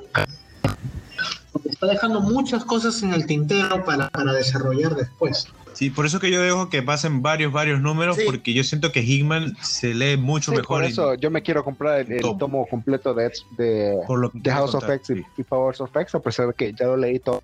Pero realmente es una historia que sí quiero volver a repetir, porque sí, yo, ya lo bueno. Eso, eso, apoya la industria. Sí, es muy bueno, muy bueno, la verdad. Vale la pena. Ahora, una pregunta que les hago. Eh, siendo esto, obviamente, de que Joe Hickman es un relanzamiento total, por algo todo las series quedaron fuera y solo fue Power of X y House of X y ahora toda esta línea editorial de X-Men. Y como todo relanzamiento, está enfocado en, bueno, nuevos lectores. ¿Qué, qué tanto eh, lo ven ustedes como creíble que sí, que, que, Power of Sex y Down of Sex es para nuevos lectores, alguien que recién llegado, ¿cómo, cómo, como cuál sería su impacto con estos X-Men? O sea, ¿qué, qué, qué, qué opinión le quedaría leyendo esto? De lo que son los X-Men, llegando nuevo, nuevo, nuevo, de que bueno, voy a leer el X-Men. ¿Dónde empiezo? Alguien 2020, hoy, quiero leer X-Men. Y dice, bueno, empieza con Hickman porque es un relanzamiento y bueno, y aquí va todo. ¿Qué opinión le daría este? O sea, ¿cómo, cómo, qué le queda a él de lo que son los X-Men? A lo que, eh, yo creo, a, lo que lo diferencia de, lo que son los X-Men, por lo menos para cada uno de nosotros que empezó leyendo. Yo tendría que opinar o recomendar a alguien, la verdad es de que podrías intentarlo, o sea, podrías leerlo a ver si te gusta, ¿no? Esta, esta manera de cómo se han resuelto las cosas, pero el problema es que sentiría de que la persona diría, de todos los enemigos, estos que trasfondo tienen, qué pasó acá, qué pasó antes, me dicen de que ya me spoilearon o ya me dijeron de que hubo una, matanza, no sé, eh, bien podría eh, fomentarte que leas cosas del pasado, ¿no? Para que te vayas enterando, pero me parece que no sería lo más recomendable que uno arranque con la etapa de ¿no? Sí, creo que se llevaría una perspectiva bien distinta de lo que en realidad son los X-Men, ¿no? Porque siempre los mutantes pues han tenido esta etiqueta de ser eh, odiados y temidos y de ser perseguidos y pues en este momento están en una situación muy distinta en mi opinión, uh, yo diría que sí, que sería buena idea empezar desde la de Hickman, porque realmente el otro punto de inflexión que yo diría, quizás Avengers vs. X-Men, es el único, el único, que se me ocurre, porque de ahí en adelante ya no, ya no encuentro otro punto, porque imaginamos empezar desde Extraordinary X-Men. Te dicen, Cyclops es un terrorista y tú quedas, ¿Cómo que Cyclops es un terrorista? ¿Qué, qué está pasando? En, uh, empezaste de, uh, empezaste de X-Men Gold, por ejemplo. Jean Grey, Wolverine, Cyclops están muertos. acaban de tener una pelea con los inhumanos. ¿Tú te quedas? ¿Qué está pasando acá? O sea, realmente, si yo diría que, que un comienzo bastante corto sería desde Hicon, porque si es un punto y aparte. Que de ahí el otro punto sería desde Avengers vs. X-Men, y eso sería demasiado. Sí, yo creo que lo más recomendable para iniciar de los X-Men es muy, muy, muy pues atrás. algo muy, muy atrás. Yo, yo a un amigo le estoy, o sea, yo a un amigo le, que acaba de empezar a leer cómics de superhéroes, o sea, yo le dije, lete House of X y, Powers of M, dije, es una versión muy rara de los X-Men, pero dije, a donde te tienes que regresar como para agarrarle la onda y a donde lo mandé fue a New, New X-Men de Morrison y a Astonishing X-Men de... Exacto, en, nuestro anterior podcast, la verdad es que creo que para recomendar Astonishing X-Men de Whedon es bueno, la verdad. Y yo creo que, por ejemplo, también eh, los New X-Men de Morrison, que además es una etapa que tiene mucha resonancia en Hickman, y ya es quien hablamos de, ese número en particular, este, pero este, creo que es una etapa yo la siento que como, como Hickman, ¿no? Vamos a darle un giro a los personajes, pero con esta onda rara de Morrison, como que sí sientes como quién es, quién es Wolverine, quién es el profesor, quién es Jean, quién es Emma, quién es Beast, y ya después ya los mente en rumbos rarísimos, ¿no? Pero creo que sí es una etapa para familiarizarse con los personajes. Sí, por eso de entrada yo con Hickman para conocer sí, los X-Men, otras lecturas y sí o no? Sí, yo diría que sí, pero dejarle en claro que le da una perspectiva muy distinta a lo que han sido los X-Men en las últimas dos décadas. Ajá, Moira ya llevaba un rato desaparecido. incluso yo no recordaba a Moira. Y, eso fue un buen guiño, recuperar un personaje tan, viejo. Y que, Moira es, Claremont. Por X-Men, uh, First Class, es lo único que me acuerdo de Moira. De ahí no tengo otra referencia. ¿Y tú que no habíamos ahí? También en X-Men 3, en la escena post Javier. Sí, sí, sí. Pero bueno. Que leer a. Sí, no, pero,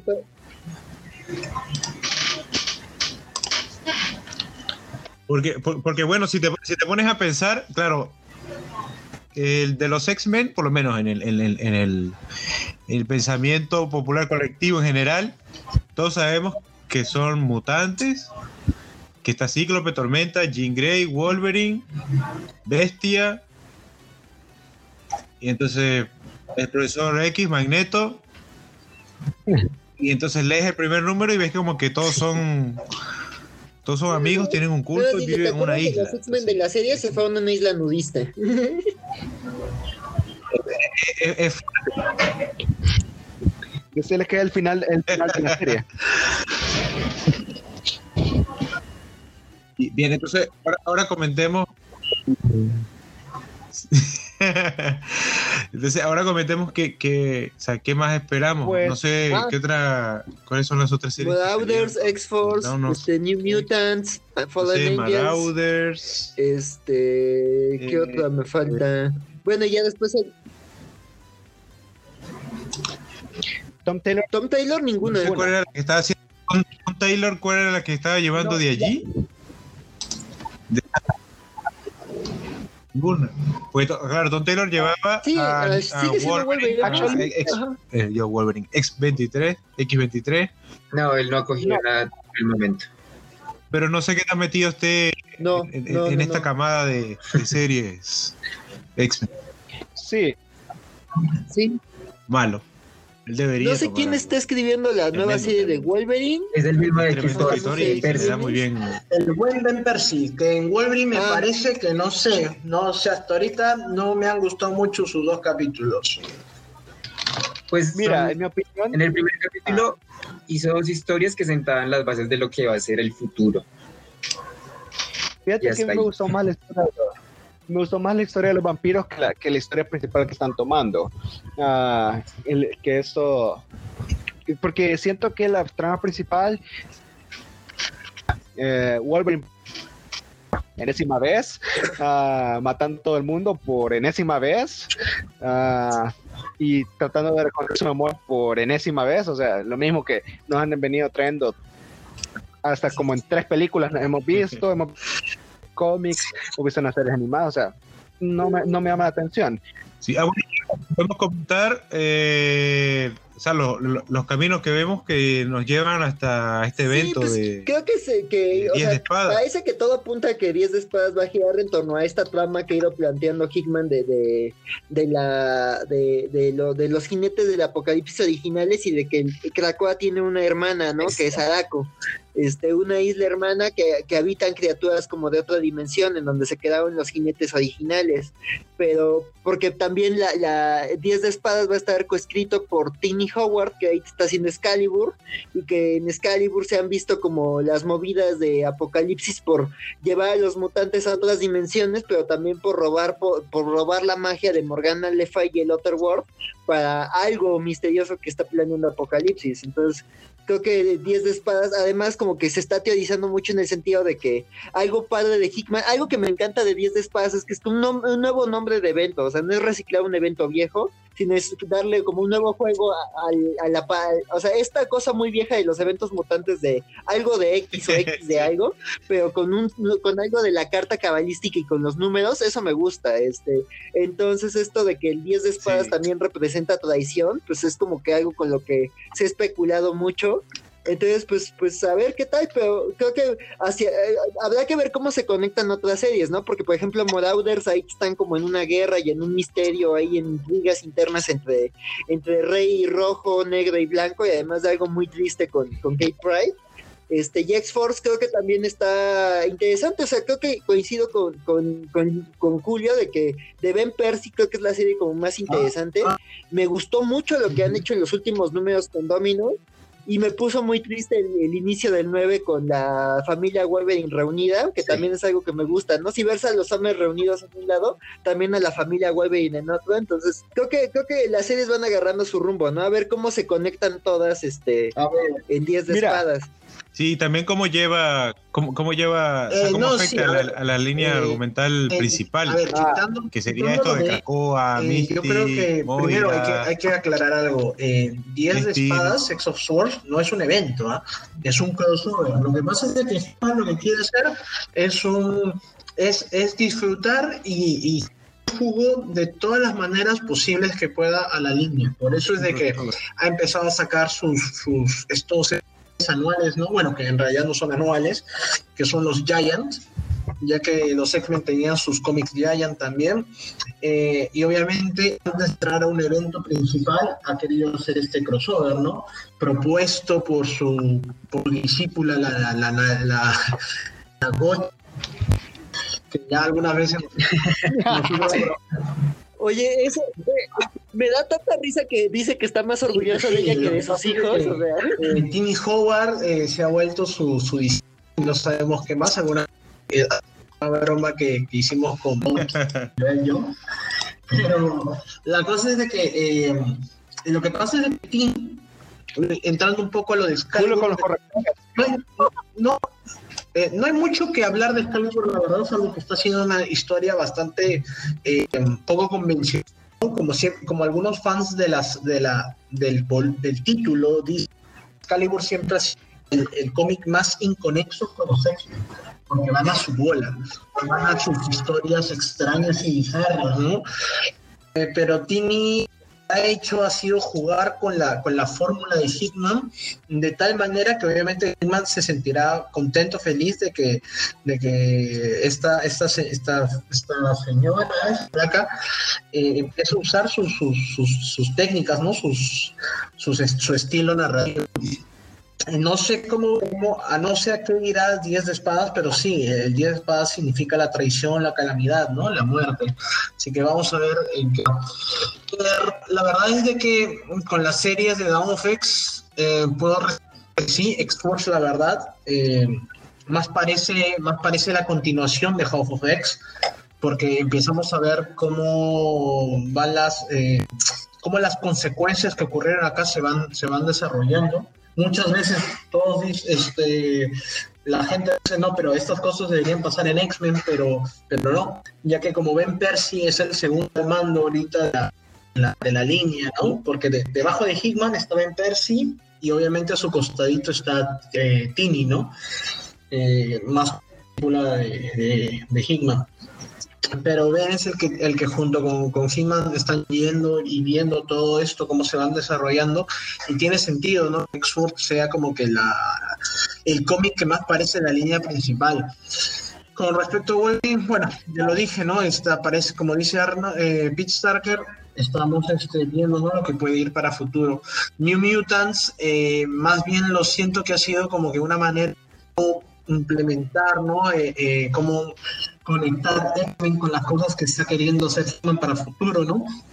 La parte cósmica, la parte de, seguro veremos más tarde a los, a los Phalanx o al huevo de los Brooks, ¿no? Como, como mete a sus personajes favoritos, A Bobby, a Sam. Eh, de ahí la verdad es que Fallen Angels no hay mucho que decir, fue una decepción, me parece, para, para, mí, para todos. Una, cosa tan horrorosa, la verdad, ¿no? tan rescatable, salvo, salvo eh, la interacción. Mr. Sinister, Mr. Exactamente, salvo la interacción de Sinister con Psylocke, eh, es lo único rescatable que eso dio pie a Helion. Han leído el primer número, es muy bueno muy bueno. Ah. Sí, Helion, ha sido Sí, Helion fue una sorpresa ah. Cuando nos empezó, cuando anunció antes de que revelaran el nombre y el equipo y soltaban estas sombras que, que ya se ha vuelto popular la saga, ¿no? Eh, teníamos que todos tirábamos nombres así no sabíamos quiénes iban a estar. Y obviamente nos dieron un equipo de villanos que, nunca han sobresalido, ¿no? O sea, los conocemos porque somos fans de la franquicia, pero nunca han sido importantes, ¿no? Más parecen una especie de escuadrón suicida, ¿no? Que obviamente que no podemos yo no reconozco. bueno, yo a Skull Hunter lo conozco de los Marauders, ¿no? Y a Wild, a Wild Child, porque siempre con, con Sabretooth en, en Age of Apocalypse, ¿no? Yo, la verdad es que el resto sí no lo conocía. Obviamente a Havok. Ah, yo quiero mencionar algo respecto a Fallen Angels, que realmente fue la gran decepción de la gran decepción, pero quizás no la más sorprendente, porque realmente Fallen Angels se veía el patito feo de, la, de los títulos. Y H no me dejará mentir, es Fallen Angels me desagradó aún más por el trato a Laura, porque realmente yo, sinceramente, yo traduje la, serie de... Uh, The All New Wolverine en, los, últimos 10 números. Ah, y la verdad, esa, esa, serie me encantaba por el desarrollo que tenía Laura. Ya no era la niña pequeña que eh, conocíamos de la serie animada, de, ah, de los cómics, de los primeros cómics, que era una niña que eh, estaba asustada, que era violenta, sino que aquí vemos como una hermana mayor, una persona que era una líder natural, y que nos vengan a traer lo que pasó en Fallen Angels, volviendo a la mandar como una niña, a una seguidora, una persona violenta, diciendo a Psylocke, oh Psylocke, te acabo de conocer hace cinco minutos, pero te voy a seguir hasta el fin del mundo.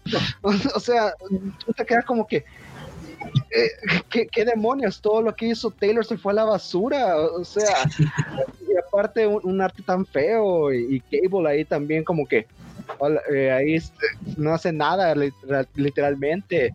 O sea, lo único que solo Psylocke y, y Mr. Sinister son los únicos que, que medio tratan de salvar la serie, pero, pero no, a mí como fan de Laura me desagradó completamente la serie y estoy feliz que la hayan cancelado. Sí, la verdad es que a, ah, Gil, le metieron una patada y en el trasero lo sacaron, pero creo que Helion va... Eh, ojalá, la verdad. El primer número estuvo muy bien.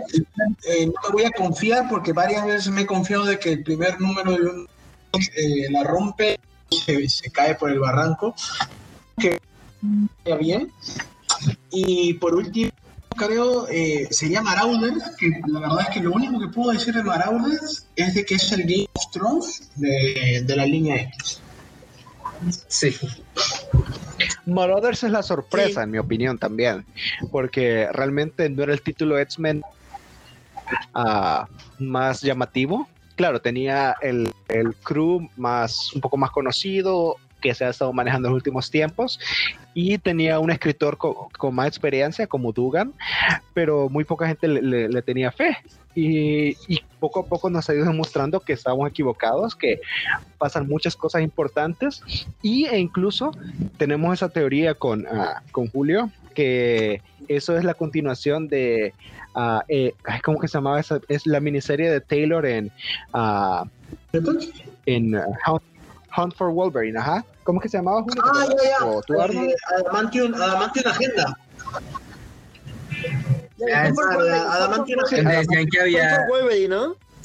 Ajá. Donde sí. que, Ajá, había que en realidad no era mutante. Así es. Y creo yo que por ahí está yendo esto, que la razón por la que Kate no puede ni entrar a Caracoa ni por ni que ni puede resucitar es por, lo, por eso que, dijeron Adamante una leyenda, que hay un mutante que no es un mutante en realidad. Así que mm, eso me, me interesó desde un principio y también la trama de, del, del Rey Negro de, de Sebastian Shaw, que es uno de esos que, que, tiene su propia agenda personal, que claro, se unió con Xavier, pero tiene sus propios objetivos. Quizás esa trama me interesa un poco más que la trama de, de Hominis Berendi, que sí está interesante, pero no llego a sentir que es una amenaza para, para Brothers en específico. Pero no sé qué opinan ustedes. A mí me está gustando mucho la serie, creo que coincido con, con, con, ustedes en que creo que ha sido de las series más disfrutables de toda la línea. Este, justo eso, ¿no? Una serie de intrigas, de traiciones. Creo que desde que en House of X te dicen de que Javier quiere hacer como una compañía que tenga el monopolio de las flores de, de Cracoa, o sea, como que la, la, premisa prometía, ¿no? Entonces, este, y ya además cuando dices tienes show a Kate, me está gustando, creo que es una serie de, de, relaciones de personajes interesantes. Ahí te coincido, creo que, a, te digo, a mí me gusta mucho como villanos Hominin Vivendi, pero también no siento que se esté usando de manera como tan llamativa como Aaron los usó en, en su Wolverine and the X-Men pero creo que está interesante, ¿no? Además, pues habrá que ver por dónde van los tiros, porque pues también me gusta que se van incorporando elementos muy turbios, ¿no? O sea, estos, estos mutantes nazis, los hijos de Von Strucker trabajando para Shaw y para su hijo, es como de a ver para dónde van los tiros, entonces, este... Este, ¿cómo se llama? Creo que, creo que es una serie muy llamativa y pues creo que la, la trama que tiene a todos en vilo es pues la capitana Kate Pride y su destino, qué va a pasar con, bueno, ¿qué se revela de ella? ¿Por qué no puede entrar a Krakoa? Y además, pues, ¿qué, qué onda con su, con su muerte, no? Entonces, este, creo que, creo que está gustando. Además, dio gusto que fue el número con el que se regresó después de la cuarentena.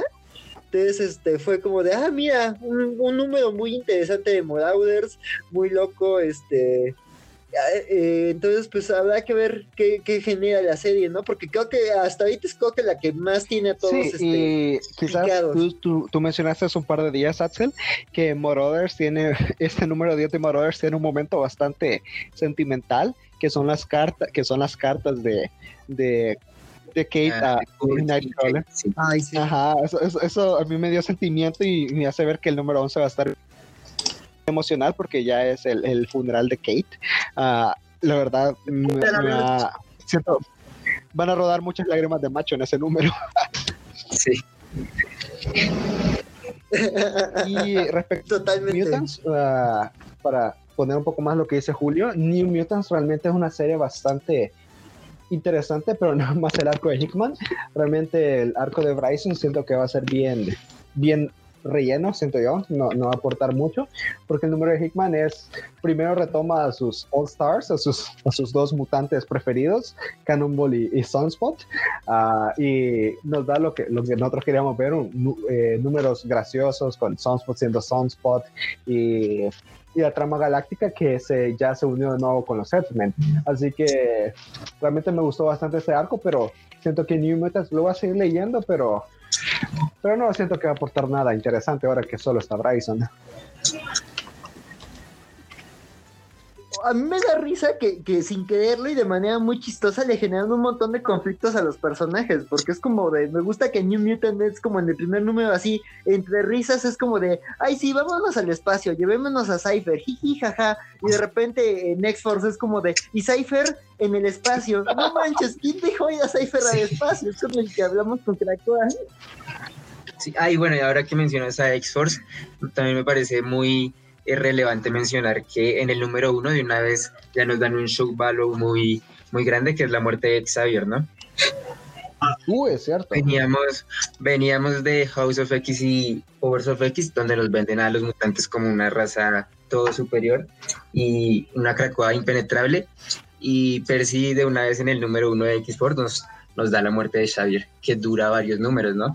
Dura como dos, tres números más, más el resto de las series que mencionan los, los, las sí. consecuencias de la muerte no, de, en otras series. No sé, a mí me pareció un poco... Eh, a ver, en House of X y Powers of X nos, nos muestran de que Xavier usa telequinesis cuando le quita a o sea, cuando él vuela o cuando le quita el, el, USB a Mystique. Pero, o sea, eh, acá en, en X-Force, o sea, quería morir, bien pudo haberse salvado si hubiera matado al, asesino, ¿ah? No es que, uy, no lo puedo mentalmente, ya, ya fui. No sé, me pareció un poco, me pareció un poco cortadito ahí el esto. Así tipo. Sí, o sea, te entiendo, te entiendo de que, por ejemplo, no, un sniper. moriré ahora. ya fui. Puedo Sí. Pero un sniper. Sí, no, ya puedo entender. Hasta luego, Javier, que la fuerza te acompañe. este, puedo entender de que un francotirador no lo, haya matado, pero el brother va en su cara y lo apunta y Xavier, o sea, ni siquiera, bueno, no sé, algunos dicen de que ni metió las algunos, algunos dicen que fue un error de, de, dibujo pero no de pero de la RAS porque personas también que han leído eh, algunos dicen de que en realidad eh, Xavier no, no utiliza la tecnología, sino de que, Mystique le lanza, le tira el USB, ¿no? Entonces parece Magneto, que tal vez... O que Magneto, o que Magneto Exactamente, o que Magneto se lo pasó. Como la verdad es que Xavier y Magneto no se despegan, algunas veces parece de que tal vez no es Xavier el que usa el... Yo recuerdo Xavier digo, la telepatía, no la telequinesis.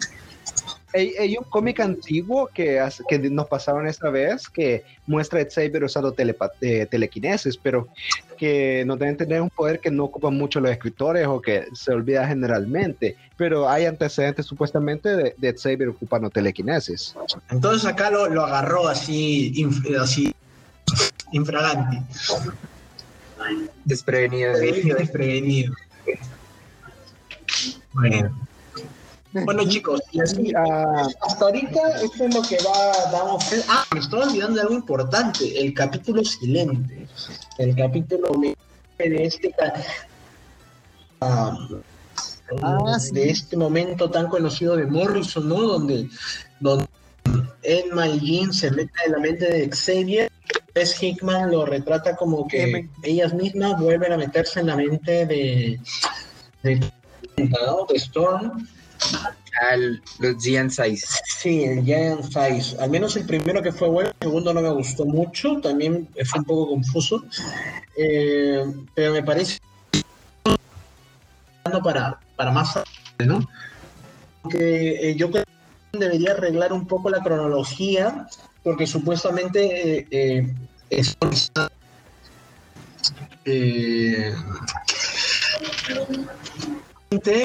otros en, en Marauders está bien.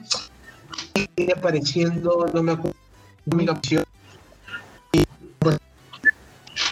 X-Men Fantastic Four. En X-Men ah, Fantastic Four apareció Fantastic Four, que, que, Kitty está bien, pero de Marauders está muerta. Pero lo de Cypher, por ejemplo, sí lo dejaron en el espacio. No sé. Eh, haber un orden, ¿no? Ahí, porque si entonces este, están llevando, ¿no? la correlación ¿no? de estos eventos. Ay, es cierto. También uh, se nos olvidó el hecho de X-Men Fantastic Four, se nos olvidó mencionar eso, que realmente la serie a mí me está gustando porque me encanta que no solo se centre en los mutantes, sí, es una serie mutante, serie Dawn of X, pero que también pone bastante en, entredicho a, Reed Richards, otra vez con el, con, con el dilema. ¿Cómo vas a creer que te va a curar a ti si no puedo curar a Ben después de tantos años? Ah, y la desconfianza que Franklin quería ir a Krakoa a que lo trataran de curar y Reed Richards de un solo le, le quitó uh, el, pase a los portales, que incluso le quitó el Genel Kit, lo, lo, como que lo suprimió para que no lo detectara el portal, y incluso metiendo a Doom, que tiene sus propios planes para que supuestamente puede curar a, a, a, Franklin.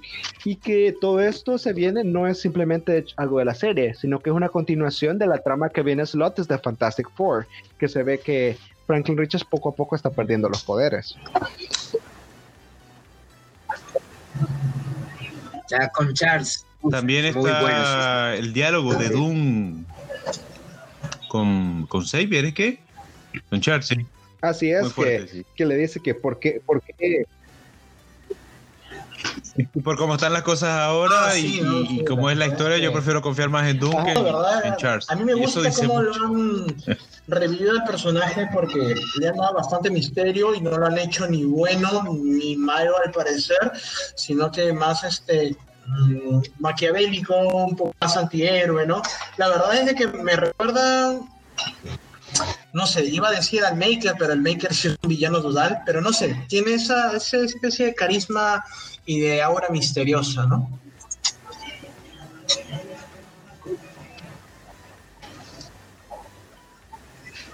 Sí, sí, sí. Sí, lo han dibujado un poco, ya no es ese el, santo patrón. Eh. El hombre buenísimo, porque ahora, por, por eso el impacto de, de, ese diálogo en Down, en Down of X, un Power of X, que dice que me di cuenta que mi sueño era una mentira, ¿no? Sea, no es algo que te esperes que lo diga. Bueno, no es como por ejemplo. Que habla mucho de, que, bueno, hay, algo, hay algo cuando extraño. revive Cyclops y le dice a Cable de que en realidad él estaba equivocado. El, ahí va Cyclops was wrong. Eh, veces cambian de, de, parecer, ¿no? Ya veremos, la verdad. Cómo, cómo sigue, sí. la verdad.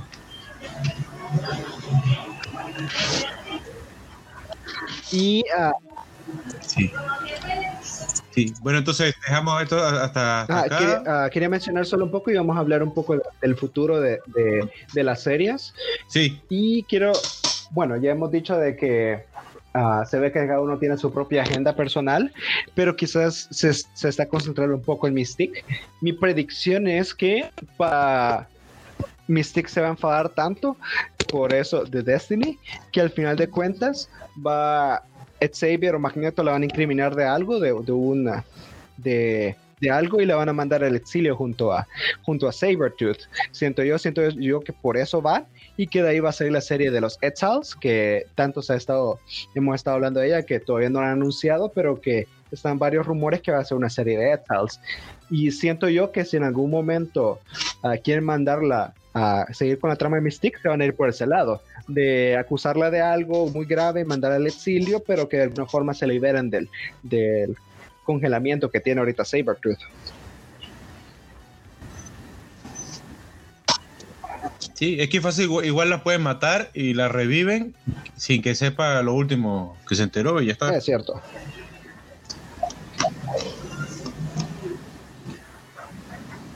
Entonces está ahí medio difícil, pero eh, predicciones, creo que podríamos coincidir todos en que terminará mal y que, yo, pasará un Mystic versus Krakoa. Yo anticino un Avengers, otro Avengers versus X-Men, fíjense. Yo siento que, que, va a terminar siendo por, por ese lado o un X-Men versus el mundo porque ya vemos de que varios países están, tanto en X-Force como en, en Marauders, están uh, enemistando con los mutantes, los rusos, que al parecer ahorita son los enemigos de todo el mundo.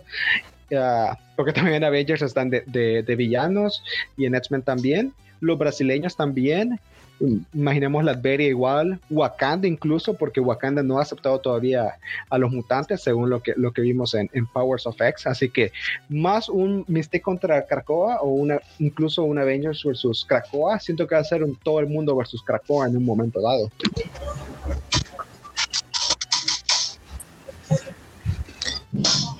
No, y que, y que a nivel narrativo, todo, o sea, el lector sabe que, que que no está bien esto. Eh, eh, si te pones a mirar, la nación, está una nación nazi y hay que, eh, si sigue así, entonces a efectos de, narrativa y de, mensaje va a terminar. Y sabemos también que, bueno, los cómics siempre eh, pasa algo, se va a cambiar todo y después todo termina igual como estaba antes de que pasara eso. Y cuando se vaya Hickman, todo va a terminar en otra vez Temidos y Odiados, otra vez su escuela en, Nueva York, otra vez los Centinelas. Siento yo que, que lastimosamente así va a terminar después de Hickman.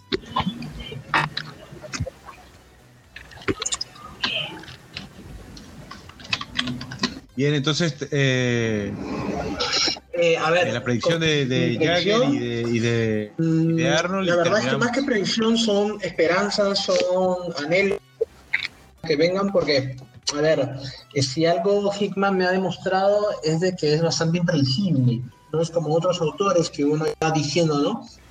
yo la verdad es que creo que la historia de, todo lo que está ocurriendo en la línea va, va a ir eh, convergiendo en lo que hemos visto un poco en Hawks 2, que son las líneas, son las vidas de, de, Moira. Siento que en algún momento va Orchid, Orkis va a volver a atacar, Nimrod. Eh, lo de las abuelitas, la verdad, no sé en qué terminará. Eh, o sea, lo de los Phalanx me parece que ya está, pero, ya dicho y que va a pasar sí o sí, que por eso está pasando lo de los Bru, lo de Mutants. Eh, siento que Apocalypse, ah, otra cosa que deseo bastante y que parece que me lo van a dar al fin en, en, en Vías de Espadas es lo de los jinetes, los jinetes originales. Así que más que predicción, son, son deseos que, que, que, ocurran, la verdad. Porque la verdad es que el autor es mi autor favorito.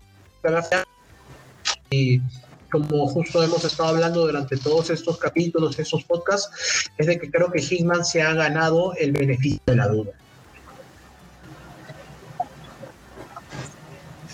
Si yo predicción tanto no tengo. Más bien espero que Hickman me sorprenda. pero sí me gustaría que eh, 10 de espadas se vaya un poco más por el rollo temporal. Creo que en alguno de los pósters que se publicaron vi a, Rasputin, ¿no? Fuera un personaje parecido. Entonces me gustaría que de pronto, que de pronto la trama se fuera por ese lado. Claro que sería una Rasputin muy distinta, o bueno, no, sería muy, distinta, pero no sería la misma Rasputin que vimos en Powers of X, porque esa ya sabemos que es de la vida 9 de Moira. La que veríamos sería la de la vida 10. Eso es cierto.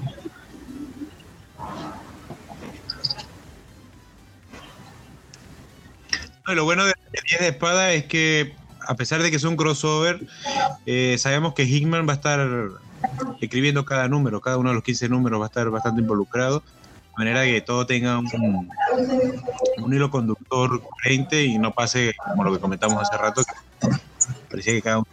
Sí, la verdad. es que X-Force, ¿no?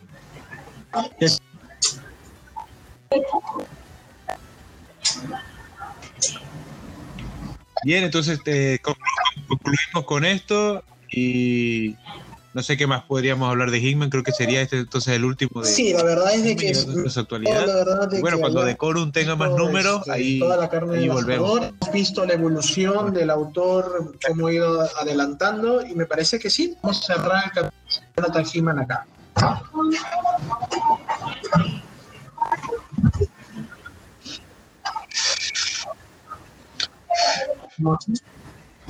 Bien, entonces nos escuchamos la, Hasta luego, chicos. Gracias, episodio, muchachos. Gracias. Gracias. gracias a todos los que nos escuchan, que se suscriben y comparten.